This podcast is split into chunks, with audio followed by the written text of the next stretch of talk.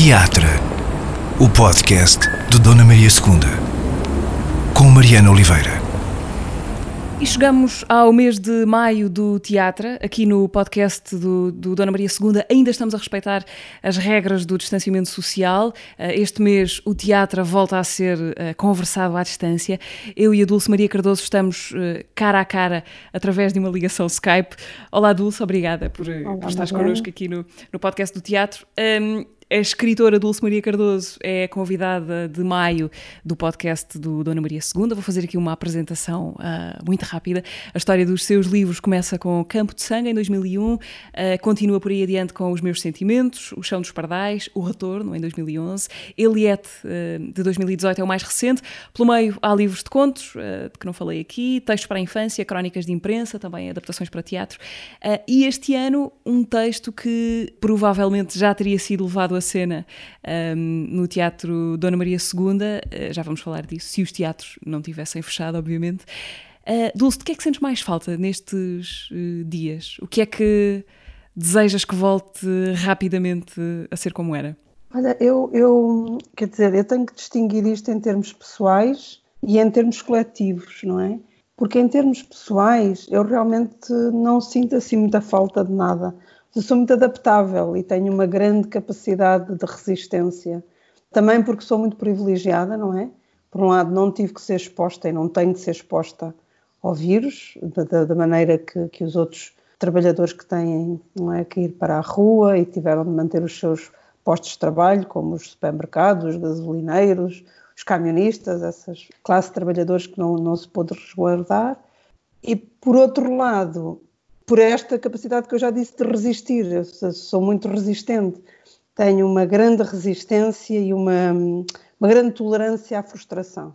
Agora, isto em termos pessoais, portanto, em termos pessoais a minha vida mudou muito, até porque a minha mãe se sentiu mal com isto, ficou muito confusa. A minha mãe tem 81 anos e eu tive de mudar para a casa dela. Neste momento estou em casa dela e foi uma mudança radical na minha vida. Não sei quantos anos, há 30 anos que eu não vivia com a minha mãe. Tem, tem corrido bem, mas foi uma mudança muito radical. Agora, depois em termos sociais, tudo me, me, me assusta, uh, me dá esperança, é, é, é híbrido. Por um lado, assusta-me imenso as consequências políticas, sociais e económicas da, da crise sanitária, não é? Por outro lado, também me dá esperança de pensar que nós podemos fazer diferente, ou seja, que isto era uma espécie de carro que o Covid, uh, ou a Covid, nem sei se se se diz o OA. Ainda, ainda não temos palavras para isto, não é? Não, não. Isso, aliás, foi das primeiras crónicas da visão que eu escrevi sobre isto, que o que a mim me impressionou é esta incapacidade de nomear um novo, não é? Pegávamos nas metáforas antigas, falávamos de guerra, de frente de batalha, de tsunami, porque temos esta dificuldade de nomear e, que, e foi isso que me impressionou perceber que a linguagem é tão insuficiente. Por isso, sim, portanto, há esta dimensão social que, que mudou muito e que me preocupa e que tenho muito medo do que possa aí vir. Como digo, também com muita esperança que possamos fazer diferente. E por outro lado, há em termos pessoais esta minha mudança e este feitio de, de resistência. É, dentro das pessoas todas que eu conheço, eu acho que eu sou a que estou mais calma, no, no, porque habituo-me habituo rapidamente à mudança. Não sei se é por ter muito cedo ter sido exposta a uma grande mudança, habituo muito rapidamente.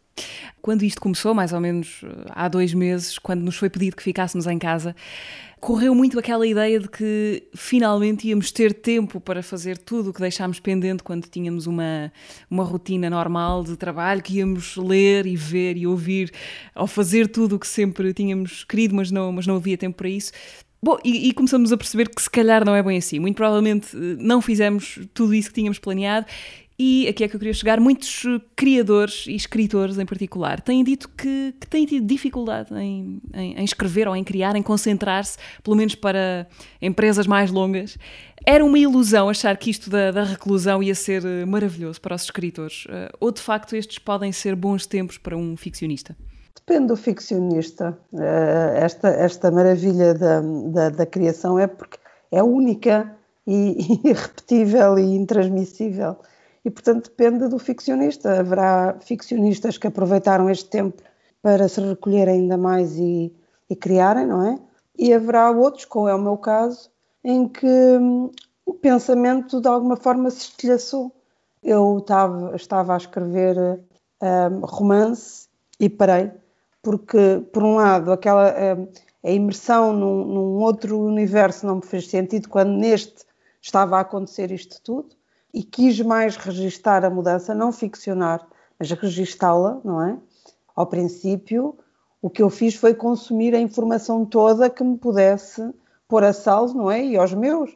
Portanto, aquelas indecisões todas, usa máscara, não usa máscara, lava mãos, tudo isto é muito novo e não, e, e não estamos a pisar de terra firme de maneira nenhuma, portanto estamos sempre em areias movediças, mas no início ainda estávamos mais, e depois quando começou Itália e quando começou Espanha, que é um horror, não é? Aquilo foi um horror que depois rapidamente nos anestesiamos para dizer, ah, hoje foram só 300 mortos, quer dizer, como se isto fosse admissível, o só, não é? E, portanto, nessa primeira fase eu estive a consumir informação que me pudesse dar algum, alguns instrumentos, algumas ferramentas, algumas defesas. E, e, aí não tinha completo, não tinha tempo nenhum para, para escrever, seja o que for. E depois, quando deixei de consumir a informação, quando a informação começou a, a estabilizar e até a tornar-se nociva, desinteressei-me, mas desinteressei-me, quer dizer, eu continuo a estar a par, mas não voltei à ficção de, de, de, do romance, porque a ficção o romance é uma maratona muito longa que me exige uma concentração absoluta e uma imersão naquele universo. E por isso eu ainda não consigo. Portanto, vou escrevendo pequenos textos, tenho escritas crónicas, como há pouco falei. A, a crónica é, um, é, uma boa maneira de. é o registro certo para ir fixando as, as nuances do tempo? No meu caso é porque, como eu tenho aquela hum, coluna na visão, que é a autobiografia hum, não autorizada, eu vou falando da minha vida, não é? E nesse caso, para mim, é a crónica, é o registro certo. Mas é difícil, é difícil, porque, como eu digo, é tudo muito novo e ainda não temos distância. Eu, eu acho que a ficção é também uma questão, eh, é como a ótica, não é? Nós, se vemos muito ao perto, nós não conseguimos focar, nós precisamos, precisamos de distanciamento. Neste caso, nós não, não é o, o distanciamento espacial, é o temporal. O tempo é fundamental para que eu consiga ficcionar. De qualquer maneira, eu acho que os grandes romances desta época não serão escritos por quem os viveu nesta idade adulta, mas, mas por quem ainda é novo. Porque, de alguma maneira, a imaginação requer uma ideia de eternidade. Por exemplo, eu, da mesma maneira que quem escreveu sobre a vinda dos retornados, eu na altura tinha 10 anos quando vivi isso. Portanto, fui capaz de registar, mas não, não julguei e não tive medo Portanto, a matéria ficou intacta. Agora há tanta preocupação na minha cabeça que talvez não torna tudo mais mais confuso. Mas vamos ver. Isso é curioso. Estás a dizer de alguma maneira que os, uh, os grandes ficcionistas deste tempo ou deste momento tão particular que estamos a viver, que são crianças neste momento. Têm a porta da, da, da, imaginação e da eternidade aberta. Uh, uma das coisas novas sobre este tempo, sobre esta altura, é que. Nos pôs a, a, todos dentro de uma grande bolha monotemática. Uh, isto não é um assunto português nem europeu, estamos todos a falar da mesma coisa e a passar por experiências semelhantes a uma escala global. Esta sensação de que estamos a passar por isto uh, acompanhados ajuda alguma coisa? Que diferença é, é, que faz? Faz muito, é muito diferente estar doente numa epidemia do que estar doente sozinho, não é? Por lá sentimos mais acompanhados. Também partilhamos mais informação, não é? E avançamos mais cientificamente. Portanto, isto faz tudo. Se fosse só uma pessoa a ter este problema, não tínhamos a comunidade científica a debruçar-se sobre isto. Portanto, faz toda a diferença. Por outro lado, é muito, é muito interessante perceber como é que um vírus demonstrou quão frágil a nossa ligação é. Ou seja, a nossa ligação, nós já não podemos estar não ligados. Agora, como é que nós estamos tão ligados, mas depois somos incapazes de políticas globais? Demonstra quão frágil é a nossa ligação. E por outro lado, falamos todos do mesmo, mas não falamos todos na mesma língua, não é? Eu, eu, eu numa das entrevistas disse, foi à, à Isabel Luque, ao Lucas no público, eu disse que o, que o medo era o esperanto que nós não soubemos inventar. Porque temos todos medo, isso é, é verdade absoluta, temos todos medo. Dulce, já por estes dias te apanhaste a reler à luz destes tempos o subtítulo do teu último romance, de Eliette, A Vida Normal. Uh, nesse, nesse, romance, tu de alguma maneira falavas sobre isso, do que, que pode ser a normalidade. Uh, bom, a vida normal agora é uma coisa extraordinária. É? pois é, pois é. Uh, realmente eu, eu, é muito engraçado porque eu na, na vida normal, quando publiquei, nas muitas entrevistas que disse, eu disse que a grande mudança estava para chegar e continuo a achar que está, quer dizer, eu não imaginava era que um vírus ia acelerar tanto o futuro. Mas, claro, não, não tenho a bola de cristal, nem sequer, nem sequer me passou pela cabeça isso. Agora podia dizer que, ai, sim, sim, eu sabia, ou vi, vi a conferência do, do Bill Gates e pensei, não, não, não. Mas eu acho, eu acho que nós estamos a mudar vertiginosamente e o, e o, vírus acelerou ainda mais, não é? Pôs o futuro a correr, sabes, como nos vídeos, não é? Aquele fast forward. Pôs o futuro a, a correr a, a, a, vezes 64 ou uma coisa assim. Por isso a vida normal era já uma, uma provocação, não é? Que aliás nas, nas entrevistas eu falava sempre num, num furacão. Eu, eu não falava no tsunami, mas falava no furacão, que é o que me parecia que na altura estávamos a viver, que era uma mudança vertiginosa à volta e uma calma aparente no centro. Essa mudança tem a ver com a tecnologia? É disso que estás a falar? Também, também a tecnologia é, é, é mudou-nos completamente, mudou-nos a memória, por exemplo. Quantos de nós, numa, numa conversa familiar ou com amigos, diz ah, eh, foi em que ano? O filme X foi em que ano? Vamos ver ao Google. O Google passou a ser teve a função da escrita, não é? A escrita também serviu para nós deixarmos de, de usar tanta memória, porque passámos a registrar e já não tínhamos que decorar tudo. E agora temos o Google. As crianças que estão a crescer nesta. Eu tenho dois sobrinhos netos. Não há dia nenhum que eles não tenham 10 vídeos e sei lá quantas fotografias. Eu preocupo muito como é que vai ser a memória destas crianças, porque sobre o passado, não é? Porque para mim o passado, para mim e ainda para mais para a minha mãe e para as gerações anteriores, o passado era composto de imaginação. Ou seja, eu sabia um ponto A e sabia um ponto E. E depois preenchia o B, C e D através da imaginação. Neste momento, os miúdos têm o passado todo registado. Não sei como é que eles depois terão acesso a isso. Pois, isso, isso é uma questão interessante, porque se calhar nós mais facilmente uh, temos na mão uma fotografia com 40, 40 ou 50 anos do que. E, e, e, se tivermos uma disquete na mão, por exemplo, já não sabemos como é que devemos tirar o que está lá dentro. Pode até nem ficar com recordação nenhuma, nem com a tal fotografia que nós guardamos há de 40 anos. Portanto, tudo isto é novo, as relações pessoais são novas. Por exemplo, isto percebeu-se que é que nós estamos aqui a fazer? Estamos através do vídeo. Possivelmente isto já não vai voltar para trás. Porque para nós estarmos juntas, eu teria me deslocar, neste caso agora a Lisboa, uh, tu terias de sair da tua casa e isto faz-se na mesma. Portanto, a sala garreta é bem mais bonita e seria lá que estaríamos, mas, mas boa, sim. Pois, mas é, mas é com um custo, não é? Com uma, uma deslocação. Sim. Porque depois a deslocação, que a gente diz, ah, e o contacto pessoal e etc. Mas a deslocação também tem um, um grande peso nas alterações climáticas. Por exemplo, eu dizia sempre na, nas conferências, eu, eu, viajava muito, eu dizia assim, mas porquê é que não se faz isto por Skype? Ou seja, porquê é que eu tenho que vir de, de, Portugal aos Estados Unidos para estar aqui umas horas? Às vezes eu ia para, para uma coisa de uma hora. Eu dizia, mas porquê? Quer dizer, o que é que há na presença? Eu dizia, ah, está bem, é mais agradável. Mas quer dizer, mas com o custo de um avião, dizer, não, não me faz muito sentido. Portanto, nós começamos a criar uma ideia do que é, ah, isto é melhor em termos de, de prazer, não é? é? De facto, é mais prazeroso, mas com um custo tão grande em termos coletivos uh, que não me parece que isto volte para trás. Ou seja, eu, eu não quero que isto volte para trás. Eu, no início, quando toda a gente estava, ai, saudades, éramos felizes e não sabíamos que era, eu fui muito, eu, eu, eu entre os meus amigos e família, eu, eu dizia, eu não era feliz e sabia isso, ou seja, não era, éramos felizes e não sabíamos, não. Não éramos felizes e sabíamos isso.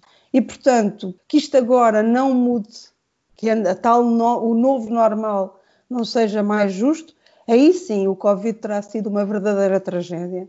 Se nós aproveitarmos isto para mudar, foi uma tragédia, mas com uma consequência positiva, não é? Como, por exemplo, a Segunda Guerra teve depois o período da, da reconstrução, que não correu assim tão mal, não é? O Estado Social, a ideia de um, de um Estado garantido, do Estado Social Direito, etc, etc. Talvez, talvez possamos eu acho que temos de, de, de, por exemplo, de pensar seriamente no rendimento básico incondicional.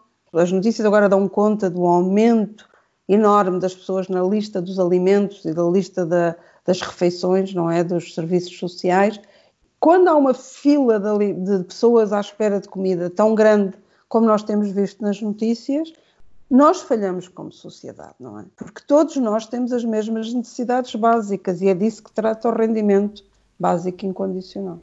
Dulce, queria, gostava agora que falássemos sobre, sobre o sentido da vida, eh, justamente. Eh, é um projeto, se calhar, um bocadinho ambicioso, mas eh, isto para dizer que, este ano a tua vida se cruza com a do Dona Maria II através do projeto Panos, Palcos Novos, Palavras Novas. Resumidamente, este projeto que começou na Cultura Geste e que desde o ano passado está no Dona Maria II, consiste em encomendar textos originais a escritores, textos que se destinam depois a ser representados por grupos de jovens, de adolescentes e algumas dessas encenações são depois selecionadas para serem vistas no Dona Maria II, no Festival Panos, que já teria acontecido nesta altura.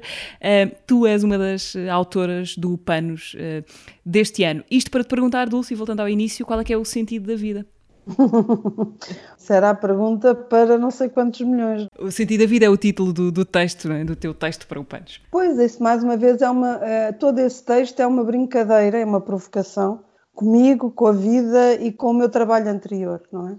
Pois, aparentemente não há sentido, esse é que é o problema, porque a ficção está obrigada, a ficção tem de ter sentido, porque está obrigada a tal lógica que a vida dispensa. A vida não, não, não, não tem sentido algum, não... Eu, nestes últimos tempos, em que me mudei aqui para casa da minha mãe, tem acontecido uma série de peripécias que não, faz, não têm sentido algum mas que só aumentam a, a, a confusão e a desorganização. Isto, se eu escrevesse isto, isto era um péssimo romance ou um péssimo conto, um... não faz sentido nenhum. E por isso a vida temos de descobrir-lhe algum sentido, não é? Individual, para que consigamos continuar. Mas na verdade isto não tem. Tu estás sempre a ouvir aquelas histórias do que trabalhou muito, muito, muito e morreu com o ataque cardíaco fulminante. Ou então estás a ver aquelas coisas que são incompreensíveis. Estou-me a lembrar da morte do, do Filipe Duarte, que é um ator. dizer, quem é que passa pela cabeça que uma pessoa com 40 e tal anos eh, vai dormir e, já não acorda? Portanto, não é, mas depois não é só, digamos, esta falta de nonsense que a morte pode ter, que normalmente é muito inconveniente, mas são, são estas peripécias todas, sabe? Por, por um lado, se, se, aceitarmos que isto não faz sentido nenhum, não é? Ou que não há nenhum sentido na vida, é, isso, isso é uma grande leveza, não é? Uma grande libertação. Então, ah, sim, sim, mas a verdade é que dizer, há tantas mas não, não, é o contrário. É porque há tantos imponderáveis que exatamente o, naquilo que tu podes prever e que tu podes fazer a tua parte, tu tens de, tens de fazer. Porque há tantos imponderáveis que se tu ainda vais deixando as poucas coisas que estão à tua mão, então és completamente apanhada, com, então ficas como uma folha ao vento, não é? Mas assim ao sabor. E isso é terrível porque todas as ditaduras se alimentam das folhas ao vento. As, os tais pessoas que, com, que vão para o que pensam ser uma proposta ganhadora, não é? E a proposta que, numa primeira análise, lhes parece melhor e, e que defende melhor os seus interesses. Estou, por exemplo, aqui a falar de Portugal, nesta questão do, por exemplo, do Chega e do André Ventura. Ele diz aquilo que muitas pessoas pensam que é a, a maneira mais rápida de resolver os problemas. Mas essas pessoas não pensam que ele hoje, quando está a discriminar a comunidade cigana, amanhã estará a discriminar a outra comunidade qualquer que se lembre. As pessoas não sabem isso. E, ah, sim, isto é melhor, isto resolve o nosso problema agora, isto é melhor. Uh, Dulce, voltando ao sentido da vida, o texto uh, que, que, escreveste para o Panos, e sem dizer mais do que podemos, porque o texto depois há de vir a ser uh, representado, mas tu entras lá, não é bem como personagem, mas entras lá como, como referência. E, e, o texto tem muito a ver com o teu universo e com as tuas personagens. E eu queria perguntar-te, lançar-te esta, este desafio que era se pudesses uh, trazer à vida por umas horas, uh, imaginamos para ir jantar com ela, vá, uh, uma das tuas personagens, quem é que concedias o dom da existência? Essa pergunta é um pouco ingrata, porque para mim, eles na verdade jantam sempre comigo. Portanto, eles para mim estão vivos.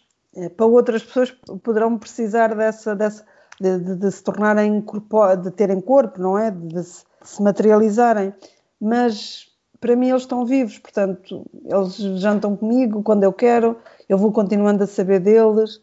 É, foi, é muito simples voltar a eles porque eles de alguma maneira vivem todos num universo paralelo, não é? Onde eu tenho acesso. Mas há personagens que eu simpatizo mais, mas eu gosto delas todas, ou seja, há personagens cujos valores Eu, eu, quando escrevo, eu não escrevo. Eu não crio as personagens de, de acordo com a minha vontade, elas vão se impondo. Eu nunca sei explicar este processo, porque eu sei que parece assim, visto de fora, uma coisa meio enlouquecida, mas a verdade é que elas se vão impondo. E eu não, não decido, agora vou escrever sobre uma mulher muito gorda, gosta muito de beber e que vende ceras depilatórias. Ela, ela vai se impondo. E eu, eu não, a certa altura, por exemplo, no caso da Violeta, eu não estava, que é dos meus sentimentos, que é a personagem principal dos meus sentimentos, eu não queria muito escrever sobre aquela mulher. Só que ela se foi impondo. E hum, o Rui, eu andei muito tempo atrás dele e ele sempre a fugir do retorno até que eu consegui aquele adolescente e não outro qualquer, com aquela família que não é a minha de maneira nenhuma, porque se foram impondo. Eu não sei, eu não sei explicar isto bem. Portanto, de alguma maneira, eles, tu não constróis um amigo, não é? Não, não, vais, não, não crias um amigo. Tu vais conhecendo o amigo. É como eu, eu vou conhecendo as personagens, elas, elas pré-existem, a mim pelo menos. Nesse sentido, eu posso agora, aquela que depois de as de conhecer, eu posso ir jantar com qualquer um. Ok, então não escolhes uma, fazes um jantar, uma espécie de jantar de grupo com, com eles todos. Ou então escolho um, uh, ou consoante me apeteça naquele dia, não é? Como com os amigos.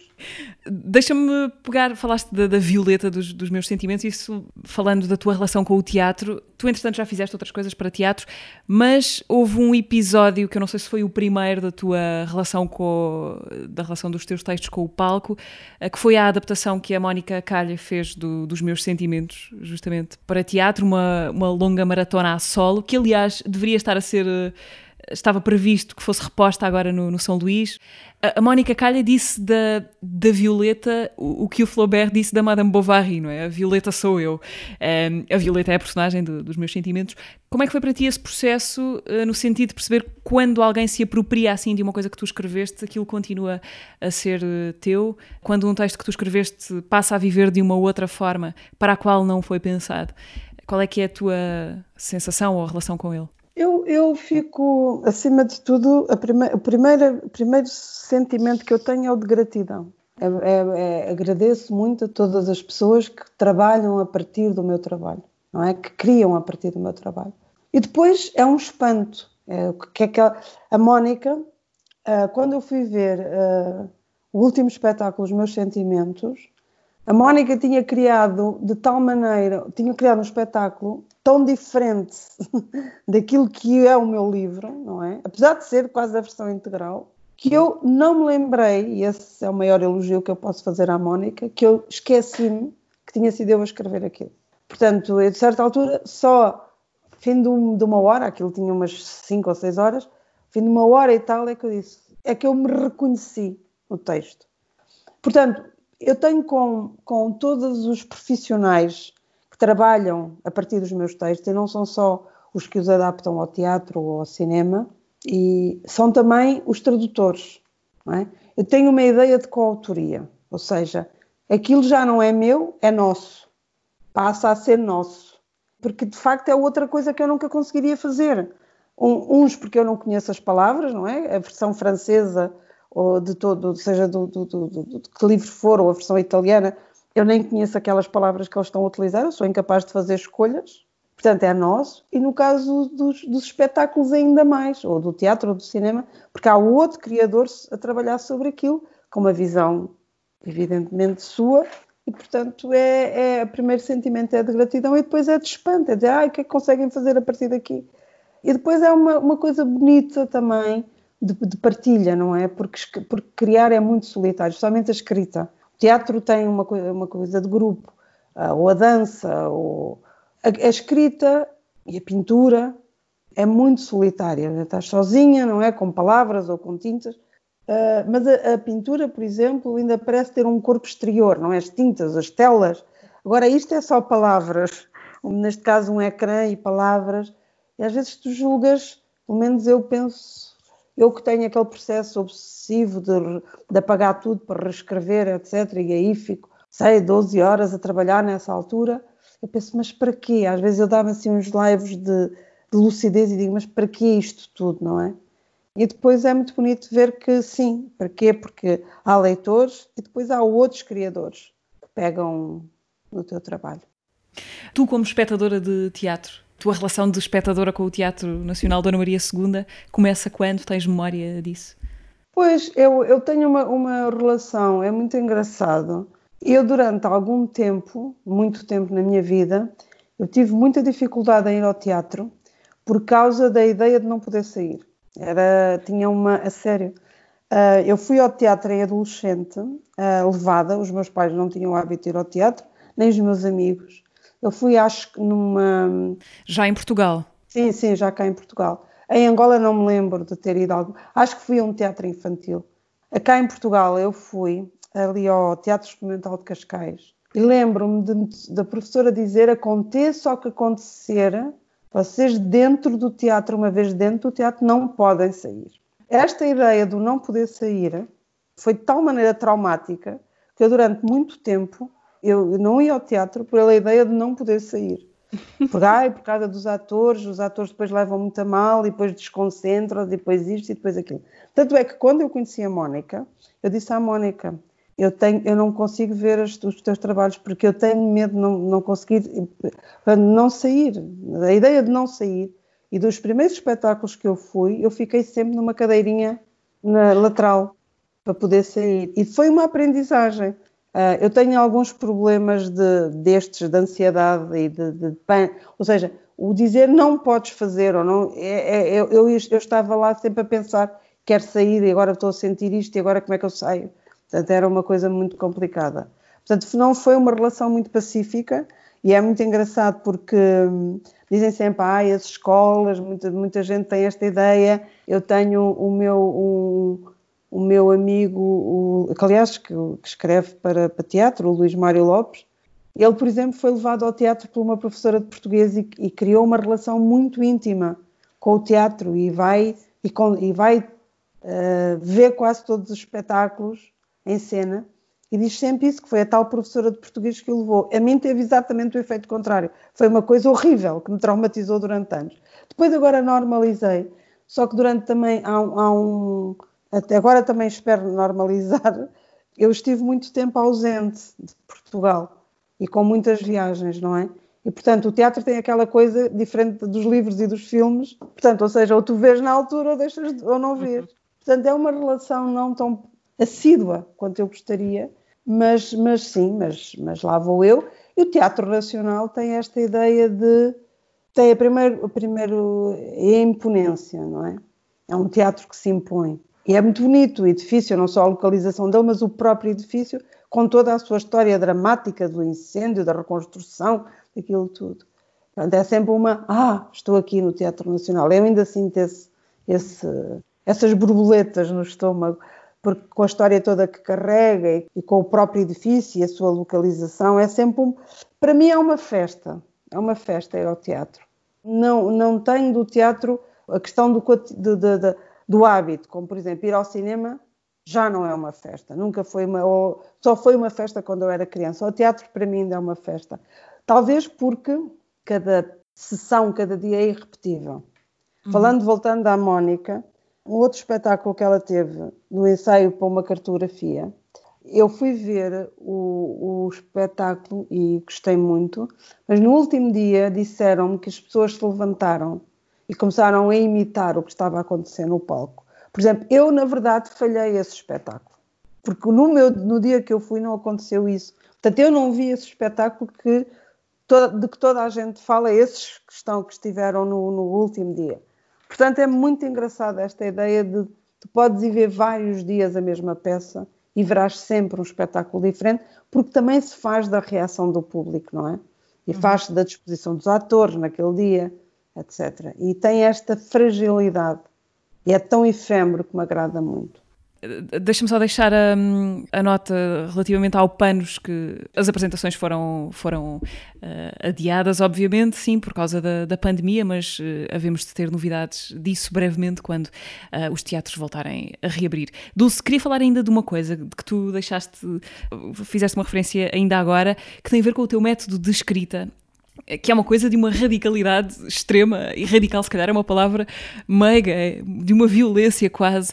Basicamente, depois de teres o romance escrito e acabado, apagas o romance, literalmente o ficheiro de computador e reescreves tudo a partir uh, da tua memória desse texto que, que, que, já não existe. Ainda, ainda é assim que acontece. É assim, eu penso que vai ser sempre assim, porque eu não, já não sei escrever de outra maneira. Hum. Ou seja, isto foi por acidente, eu não, não, não me pus a pensar agora vou ter um método engraçado para escrever. Foi o tal segundo romance. Aliás, tudo na escrita me aconteceu por acidente ou por, uh, ou por acaso, ou seja lá o que for, porque eu era completamente exterior ao meio literário ou, ou aos meios artísticos em geral.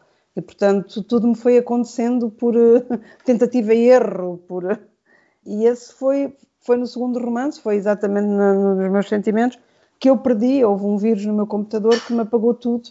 E portanto eu já, já tinha, estava praticamente o romance acabado e eu tinha trabalhado, o, os meus sentimentos é um romance formalmente muito exigente, tinha trabalhado muitos anos naquilo e depois eu tinha só uma hipótese, não é? Ou reescrever ou esquecer, porque eu já não, não conseguia voltar a escrever o romance àquele ritmo, agora três horas hoje, amanhã portanto, aquele ritmo da construção do romance. E então uh, fechei-me em casa, isolei-me e, e, e, tentei reproduzir o que me lembrava. E depois, quando, quando, quando eu escrevi, quando eu reescrevi, eu achei eu gostei muito mais desse resultado. Isto porque, da mesma, porque há bocadinho e também se pega com a tal conversa das personagens, como eu não, não, não construo personagens, elas vão-se vão -se mostrando que é que acontece? Eu ando muitas vezes nos romances por, por becos sem saída, que tem mais a ver com o conhecimento de uma personagem do que propriamente com a narrativa. Portanto, eu tenho que perceber quem é aquela personagem. Isto depois, na economia do romance, não interessa nada. Os becos sem saída em que eu me meto para conhecer características de uma personagem não interessam depois na economia total do romance. Só que eu não me apercebi disso até uh, ter uh, apagado os meus sentimentos. Agora eu percebo, por exemplo, quando eu, quando eu reescrevo, por um lado, eu já conheço intimamente aquelas personagens, já não preciso de ir para os tais becos sem saída, e por outro lado, eu posso só estar uh, preocupada com a linguagem. Há uma, uma obsessão minha em relação à linguagem. Apesar de resultar bastante, aparentemente simples, acho eu, uh, pelo menos já muitas pessoas disseram isso, eu, não há frase minha que não seja corrigida umas 10 vezes. Porque eu, para mim, um que uma vírgula ou fora do sítio põe-me, faz muita, como diria a minha mãe, faz muita espécie, faz-me aquilo, começa, fica ali uma frase torcida, que faz muita confusão. E portanto, aí eu estou só mesmo preocupada com o registro, não é? Com o que é que aquele romance pede. Também uma, uma, uma das características, penso, do meu trabalho é que não tenho, eh, eu vou mudando à medida que ou seja, do que o tema, ou o romance, ou as personagens existem. Os meus sentimentos é um romance sobre a memória e sobre hum, a perda, de alguma sobre o luto, e não, e por exemplo, aquela maneira fragmentada do romance existir não me faz sentido noutro romance qualquer. Foi naquele e já não me faz sentido no retorno, que é contado por um adolescente. Como não me faz sentido na Iliette, que é uma mulher de meia idade. Portanto, prefiro que a linguagem sirva cada, cada romance, do que eu ter um estilo que seja reconhecível e que todos ah, isto é, prefiro. Quer dizer, prefiro, acontece-me assim, eu acho que nem, também aqui não tenho escolha, não sou eu que prefiro, acontece-me assim. O, o, que eu gostava de, de, de, perceber é como é que tu, de forma muito prática, como é que vives esse período de, de reescrita, em que espécie de transe ou de imersão é que, é que vives essa luta contra o tempo? Uh, porque, porque imagino que o dia a dia não deixe de acontecer, não é? Tens de comer, tens de ir à casa de banho, de atender telefonemas, de resolver a vida. Pouca coisa acontece no dia a dia nessa altura. Eu sou muito caótica, eu, eu, eu posso estar dias e dias sem escrever, posso muitos dias trabalho uma hora ou até nem trabalho, não se, portanto, eu sou muito lenta, preciso de pensar. Acho que o tempo da não escrita é tão importante como o tempo da escrita. No meu caso, eu preciso de estar muito tempo, lá está, a ganhar perspectiva, a ganhar distanciamento, a pensar. E por isso isso dura anos. O processo de escrita, de construção do romance, dura anos sempre. Agora, quando eu apago, isso deixa de acontecer, porque é exatamente, é um, é uma luta contra o esquecimento e eu aí fico completamente obsessiva e, e é, é uma coisa obsessiva. Eu, eu, trabalho o que fisicamente eu consigo trabalhar. Portanto, se forem 10 horas é, se forem 14 horas é, e não saio, não, não vou. Portanto, normalmente abasteço-me de comida, eu tenho amigos que me, que me o companheiro ou o meu namorado, etc., que me põem lá a comida e eu faço aquelas coisas, eh, banho, como, café, tudo em casa e estou ali só a trabalhar. Esse período é muito, é muito interessante. Em termos criativos é realmente assim uma espécie de uma, de uma adrenalina única e é, um, é, é viciante até, espécie de uma droga. Mas é como todas as drogas, quer dizer, em termos físicos é, é muito prejudicial. Eu saio deste processo completamente exausta. Mas depois, pronto, depois também fico outra vez muito tempo parada e logo recupero, não é? Mas, mas há aqui uma coisa de, de, vício, não é? Porque eu, por exemplo, também gosto disso, porque é uma espécie de. É uma, é uma, não é uma espécie, é um, é um alinhamento total do que me rodeia. E, portanto, isso é muito tentador, é isso que as pessoas procuram, não é? Quando consomem substâncias ilícitas ou lícitas, é aliar, aliarem-se do que, do que as rodeia. E eu te consigo isso com, com isso, com, com a escrita com essa parte da escrita, não no dia a dia da escrita, isso não. De alguma maneira fizeste uma, uma coisa que foi transformar um, um, medo terrível, que é o pânico de perder alguma coisa em que se tinha investido muito, transformaste isso numa espécie Mas eu esse medo força. nunca tive. Eu, lá está, nós, eu acho que nós somos muito o, o, um, somos um produto das experiências que vivemos, mais ou menos traumáticas, mas acima de tudo as traumáticas. Como eu perdi tanto numa idade tão tenra, eu nunca tive medo de perder as coisas, é assim uma. Não tenho mesmo medo, nem sou nada apegada. O que eu já deitei fora de, de, de, do que escrevo, não só quando, antes de publicar, que, que escrevia muito e deitava tudo fora, mas como agora continuo a deitar tanta coisa fora, eu não tenho nada, nada essa ideia. De, eu acho que o que é importante se mantém ou se não, ou, e fica, portanto, em termos criativos, e o que se perde é porque, na verdade, não, não tinha interesse. O sucessor da, da Eliette eh, neste momento está em fase de escrita convencional ainda? Não, a Eliette determinou, lá está o outro acidente. A Eliette foi outro acidente que vai determinar possivelmente o futuro. Uh, porque. Vai precisar de uma segunda parte. Porque exatamente, a Eliette foi um corpo extenso, sei lá, nem mil e tal páginas, a que eu não consegui dar uma forma inteira, não é? Porque quanto mais tentava compor aquilo, mais aquilo se desconjuntava e que já não havia reescrita, já não havia processo nenhum que eu conseguisse. E de repente eu percebi que havia uma coisa que me, que me incomodava muito nos romances, nos meus romances, que era esta ideia de corpos estanques. Agora um é este, outro é aquele, outro faz assim, outro faz assado, outro faz frito, outro faz cozido.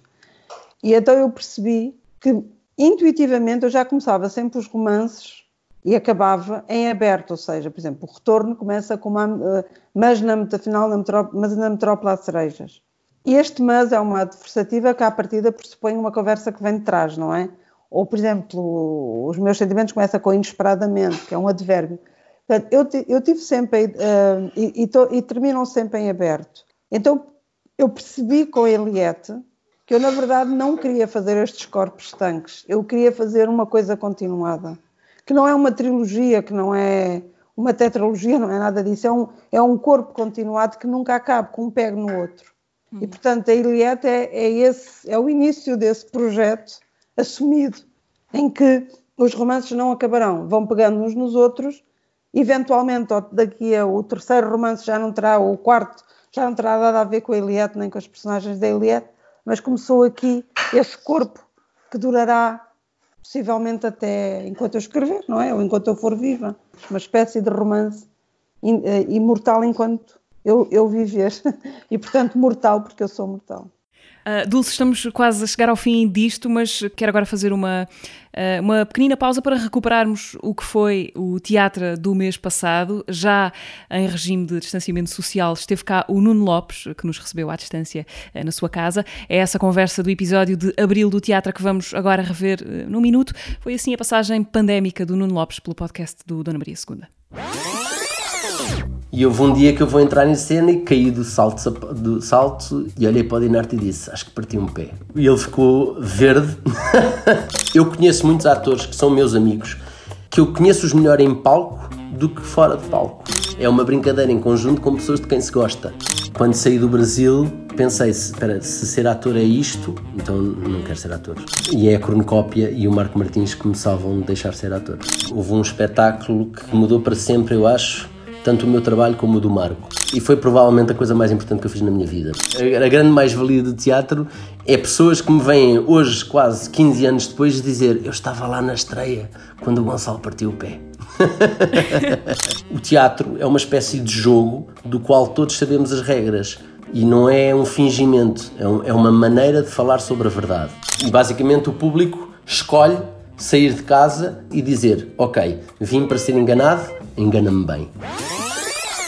Recordação rápida da conversa com o Nuno Lopes no teatro passado. A conversa, esta e as anteriores, que podem sempre voltar a ouvir no YouTube, Spotify, SoundCloud e também no Apple Podcasts. Uh, Dulce, quase, quase para terminar, quero perguntar-te por uh, sugestões, consumos culturais em confinamento. O que é que tens lido, visto, ouvido? Com que sugestões é que gostarias de contagiar quem nos ouve? Eu tenho sempre muita dificuldade nesta questão das sugestões, porque me dá sempre a sensação de uma escolha quando é impossível escolha. Por outro lado, há aqui, nós falamos durante esta entrevista muito na Mónica, e há outras duas atrizes em que eu que também tenho uma ligação muito estreita e que não queria deixar de referir, que é a Isabela Abreu e a Rita Blanco. Uh, temos projetos comuns e seria hum, justo não as referir, não só porque admiro tanto tra o trabalho delas, como apesar da, ligação da Mónica ser mais antiga, mais, digamos, extensa e íntima, uh, também estou a construir um, penso que o mesmo tipo de percurso ou, com, a, com estas duas atrizes. As sugestões, eu, eu nestes tempos de, um, em que não podemos sair de casa, evidentemente que há as leituras, continuam acessíveis os livros através das, das plataformas que se podem comprar online. Uh, mas eu vou dizer um, um, autor que eu digo sempre e que sou muito monota, mas é realmente o autor a que eu voltei nos primeiros dias do confinamento, porque é o autor que me dá mais prazer ler e que me dá mais conforto, que é o, que é o J.M. Coetzee, que é aquele escritor sul-africano que agora acho que vive na Austrália ou na Nova Zelândia, não interessa, mas de origem sul-africana, em que, que ele tem livros assustadoramente atuais sobre este período, porque lá está, porque é um pensador, é, um, é um, para mim um gênio, um dos génios da literatura, e que eu encontro sempre respostas para seja qual for a circunstância que eu esteja, encontro sempre respostas. Para filmes tenho aproveitado imenso uh, filmes antigos, isto porquê? Porque os filmes contemporâneos não me dizem exatamente sobre este problema e, de alguma maneira, tratam a realidade de uma forma que parece que neste momento está, está, está, está a fugir, não é? Então o que eu fiz foi voltar para os clássicos, porque nos clássicos, os clássicos são intemporais. Ontem, por exemplo, vi uma coisa, agora não me lembro do, do realizador, que sou muito má para dizer, vi um filme que se chama Picnic, e que é uma ideia muito uh, bucólica da América do, do, dos anos 50 e é muito engraçado perceber como é que chegamos até aqui, como é que chegamos hum. até aqui, dá-nos perspectiva. Dulce, eu gostava agora que, que ouvisses uma pergunta que te foi deixada uh, por alguém que está diretamente ligado à tua ligação ao Teatro Dona Maria II e ao Panos, uh, o Sandro William Junqueira, uh, que além de, de, ser também escritor, é coordenador do projeto Panos. Ele, ele, ele deixou-te uma pergunta que eu gostaria que tu ouvisses, que é capaz ainda de ter, de ter mais rasteiras do que aquilo do, do sentido da vida. Vamos ouvir. Olá, Dulce. Aqui fala o Sandro. Um, gostava de perguntar. Um, qual o prato que gostas mais de cozinhar e qual o prato que gostas mais de comer? Beijo grande. um apontamento gastronómico uh, para quase fechar este episódio do teatro. Uh, o que é que queres responder ao Sandro? Eu, eu na questão da alimentação, eu sou uh, diferente da maioria, porque há, não sei, 14, 15 anos que eu deixei de consumir ou, ter, ou consumir o menos possível produtos animais. Portanto, é sempre um desafio cozinhar sem utilizar uh, o que é de origem animal. Esta pandemia também demonstrou que nós temos de tratar os animais de outra maneira, não é? E estas, eh, todas as pandemias deste século têm origem em consumos de animais e os, e os cientistas continuam a avisar que a forma como nós armazenamos, porque é disso que se trata, animais para comer, uh, nos, vai, nos vai custar muito caro. E, portanto, uh, por razões éticas de sofrimento animal, eu tento não consumir um, eu tenho cozinhado como nunca cozinhei na minha vida. Portanto, eu cozinho todas as refeições e para mais pessoas uh, nesta mudança de vida que fiz. E o que eu gosto de comer, não sei, posso dizer o que comi ontem. Ontem comi um chili com guacamole, com tudo o que tem, que tem direito de chili. E, e, gosto de cozinhar tudo. Eu acho que é muito, é muito parecido para mim o, o processo da cozinha com o da escrita. Uma espécie de, de, experiência, não é? Tu vais misturando as coisas e depois no fim dá-te um sabor que não é propriamente o sabor de cada coisa, mas um sabor final que engloba cada coisa. Há aqui uma coisa engraçada em casa, que é, por exemplo, há uma receita que cada uma faz, eu, a minha mãe, a minha irmã, uh, e, e uh, exatamente com os mesmos ingredientes e a receita sai diferente. Uh, o prato sai diferente, com a mesma receita. Isto porque nós pomos qualquer coisa, basta uma pitada a mais de sal ou a menos, que torna aquele, aquela receita, aquele prato que é o teu e não é o do outro. Portanto, há qualquer coisa também de. Muito, há qualquer coisa não, é muito criativo uh, a cozinha, eu gosto muito de cozinhar. Ok, uma aproximação improvável entre os mistérios da cozinha e os mistérios da escrita. Dulce, última coisa que te quero perguntar, e pensando no nome da tua crónica da, da visão, que é Autobiografia Não Autorizada, qual é que é o facto biográfico que tu nunca autorizarias numa autobiografia? Ah, eu, eu costumo dizer a todas as, quando as pessoas me conhecem, que ao contrário dos meus livros, que são muito violentos, que há muitas pessoas que dizem que a minha escrita é muito violenta, que eu, depois na minha vida, sou completamente monótona. Ou seja, nada acontece na minha vida, para além de ser uma espécie de, de, de pudim caseiro que não sai do bairro onde... Ou seja, eu quando estava em Lisboa, eu, na verdade, nunca saía do meu bairro. É muito difícil eu sair do meu bairro. E mesmo as viagens eu faço por razões uh, profissionais. Eu digo sempre, eu não gosto de viajar, eu não sou uma viajante. Eu sou rotineira, eu, eu gosto de comprar o pão sempre no mesmo sítio, tenho, mantenho os meus amigos e os meus afetos de sempre.